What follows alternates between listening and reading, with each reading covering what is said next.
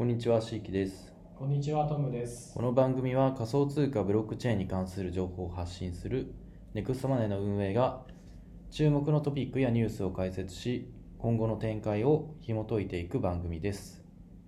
公式サイト nextmoney.jp でも最新の情報を発信しております。ぜひそちらもご覧ください。はい、はいよろしくお願いしますよ。ろしくお願いします。はい、まあ今日はちょっと雨が、雨すごいですね、さっき。うん、いや、ちょっといや、あれを初めて見た。ねシャワーみたいな初めて見たみたいなやつだよね。シャワーみたいなやつシャワーみたいなやつね。降りすぎでしょあ あそこの滝みたいだもんね、日光の。ちょっと大変そうですねえだってこれからでしょ？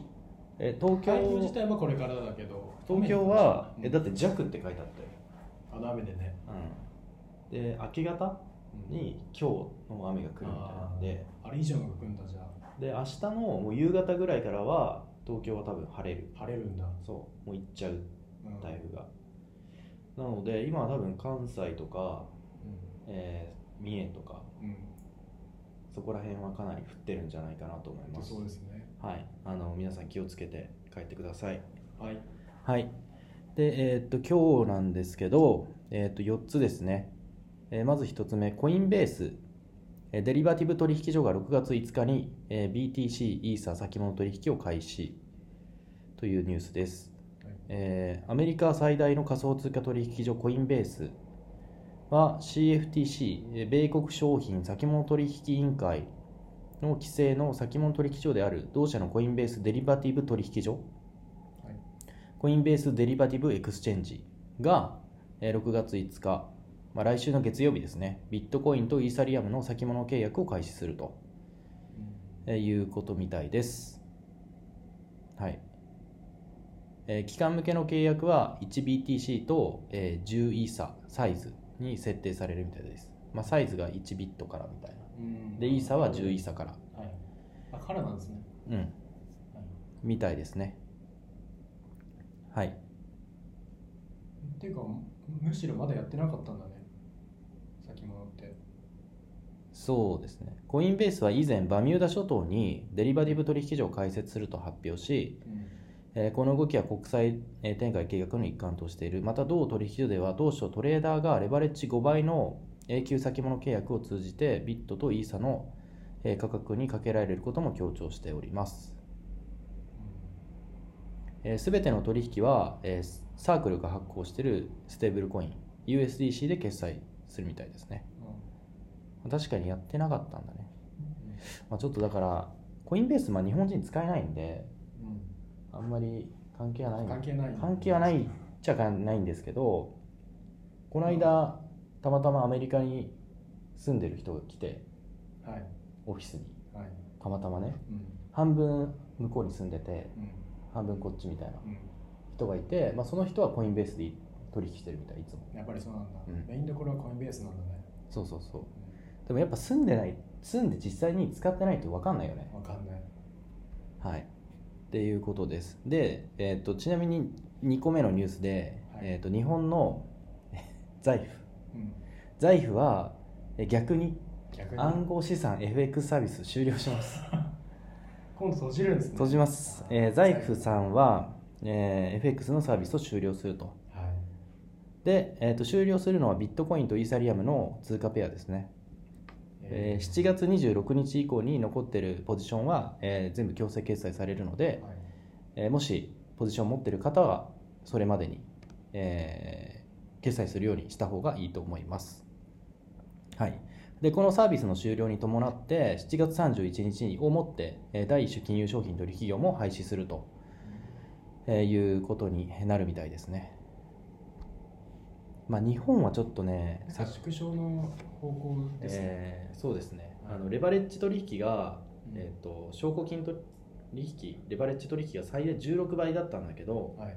それが、えー、と2倍までしか2倍までしかできない。そうそうそうえそう。レバレッジの意味意味ないよね、うん、倍にしかけそうレバレッジ取引やる人たちはもうちょっと高いレバレッジをかけて、やってるので、まあ、それを魅力としてやっぱりやってるので。それで溶かしちゃう人も結構いたから2倍ぐらいに下がっていったんでしょそうです。ね、うん。なので、まあ、ほとんどの人は、えーっとまあ、国内取引所でうん。レバレッジ取引やってる人はほとんどいないと思います。実際、うまあ、メディアがこういうことを言うのもあれかもしれないんですけどただ事実なんで。んはい。事実は、えーっとまあ、ビットフライヤーとかを使ってるビットフライヤーさんとかを使ってる人は多かったと思うんですけどうん。基本的にバイナンスとか、えーあとは一時期、えー数年前はビットメックスっていうところを使っていてビットメックスっていうところが、えー日本の、えーっと IP アドレスを全部切ったのね。あそうなんだ。あの金融庁から言われてね。言われたんだ。そう。でそこから一気にバイビットに流れたの。あー自分バイビットやってたねでバイビットでみんな先物取引をやってるっていうのが、まあ、今現状かなっていうところです。バイビットって何倍ぐらいだっけ？えー最高何倍なんだろう。結構高いよね。そうですね、まあ、海外の取引所は、えー、と200倍とかあるので。すごいよね。1万円入れたら200 100万円の取引ができる、まあ、ただ、えー、と大体ゼロカットって言われていてうん。海外の取引所はほぼほぼお衣装がないです。どうしようもない日本の取引所に関してはお衣装があることがあるんで、マイナス食らったら追加で現金を入金しないといけないっていう。うん。借金みたいなそうですね。はいなので、まあ、そういうのもあって海外の取引所を使ってる人が、まあ、多かったとうんいうことで、えー、財布さんは、まあ、規模を縮小するというか、まあ、サービスを終了するということになりました。はい。はいで、まあ、ちょっとついでにバイビットのニュースがあったので、バイビットのニュースいきます。はいえーバイビットはバイナンスに続いて規制上の懸念の中、カナダ市場から撤退します。えーバイナンスのカナダからの撤退を受け、バイビットも、えー規制の進展を理由にカナダからの撤退を発表ししました。えー5月31日の発表によると、バイビットはカナダから撤退し、えーカナダ居住者からの申請を受け付けなる受け付けなくなると発表しました。はいなので、カナダ人、まあ、カナダに居住している方は資金が入金できなくなります。当面の間、出金や取引ポジションの縮小は可能で、え声明の中で次のように述べています。これらの措置に影響のあるカナダの顧客は、えー今年の9月30日、え午前8時までに、えポジションを縮小し、管理するための措置を講じる必要があります。そうではない場合、え証拠金商品やデリバティブ契約のオープンポジションは生産され、生産された資金は引き出しが可能になりますということですね。まあ、各国でかなり規制がえー厳しくなっているような状況にはなるので、まあ、規制が厳しくなったところから結構取引所とか、えーブロックチェーンの企業がまあ逃げてるっていうような形ですね。はい。で、そうですね規制も多くなってきましたね本当に規制規制の記事が多いですよねそう規制規制が多くなってきて、はいで、香港が解禁されたと。うん解禁されました、香港が。逆張りだね。逆に。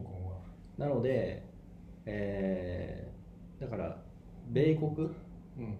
アメリカの方とかカナダとかが規制を厳しくしている中、うん。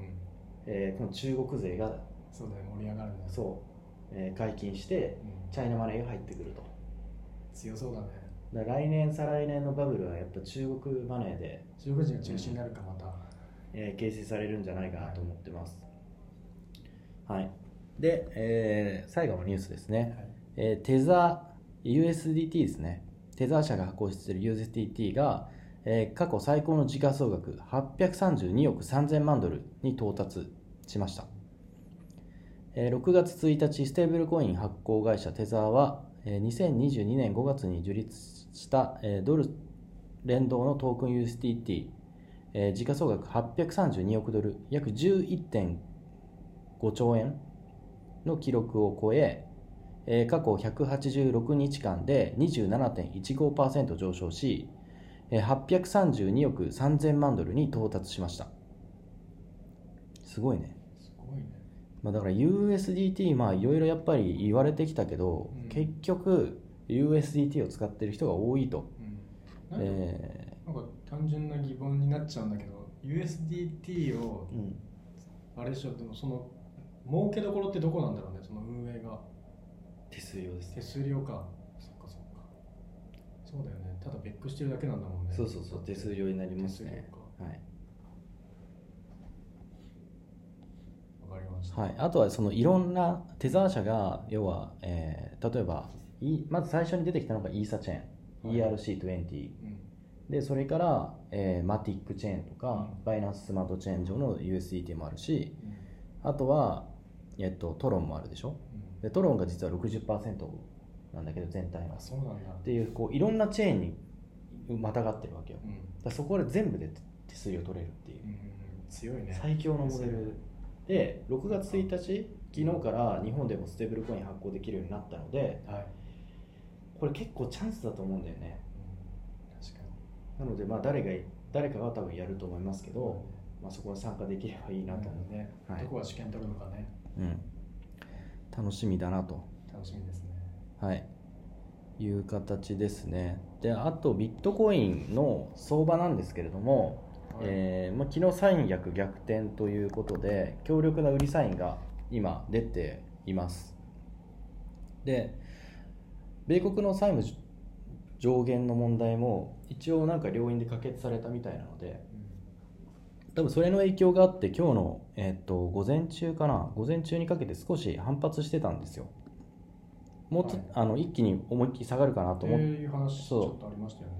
えー下がるかなと思ってたんですけどちょっと反発しましてただ、えっと三役逆転にはなってるのでトレーダー目線からするとまだ、まあ、2万5000ドル付近までは下がるんじゃないかなというような形で見ております、まあ、ただちょっとうん下がりきらないので、まあ、何が原因かは分からないんですけど、まあ、どこかのタイミングでトレーダーの人たちは見てるので、えーそうなる可能性が高いんじゃないかなとどはいいうふうに思います。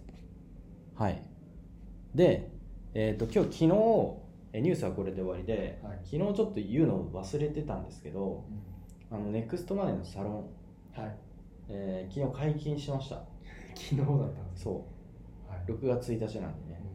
うで、一応メルマガに登録してる方に関しては、えー案内しました。んはい。ので、えっと、もし興味ある方はですね、えー、ネクストマネーの公式ホームページにバナー出しておきます。はい。ので、えーそこから入っていただくかメルマガにもう一回案内いたしますのでメルマガのところから、えー入っていただくっていう形になると思います。で一応音声を、えー取って、まあ、その内容だったりえーどういう経緯で作ったかっていうところも、えー発表しているので、まあ、音声聞いてからですね、えー入る場合は入っていただければなと思います。で Discord 上で、えー運営をしてまして、まあ、その中で、まあ、今日とかもいろいろえーと銘柄の話とかあとは相場解説とか、えーとシェアししなければいけないニュースが結構何個かあったので、まあ、それをタイムリーに流したり。はい。あとはですね、えーとまあ、ちょっと忘れそうなセール情報ですね。うん。結構角度が高いセール情報とかもその中で、えー載せてますので、あのー情報を追うのが面倒くさいという方はですね、まあ、1日250円ぐらいで参加できるので、まあ、月額5000円ぐらいですね。はい。ので、まあ、便利かなと思いますので、えーぜひ、えー入っていただければなと思います。はい、まあ、そんなところで今日は終わろうかなと思います、台風ですね。皆さん気をつけてねくださいね。はい、台風に気をつけて、えー早めにお帰りください。はい。はい、じゃあ終わりです。ありがとうございました。ありがとうございました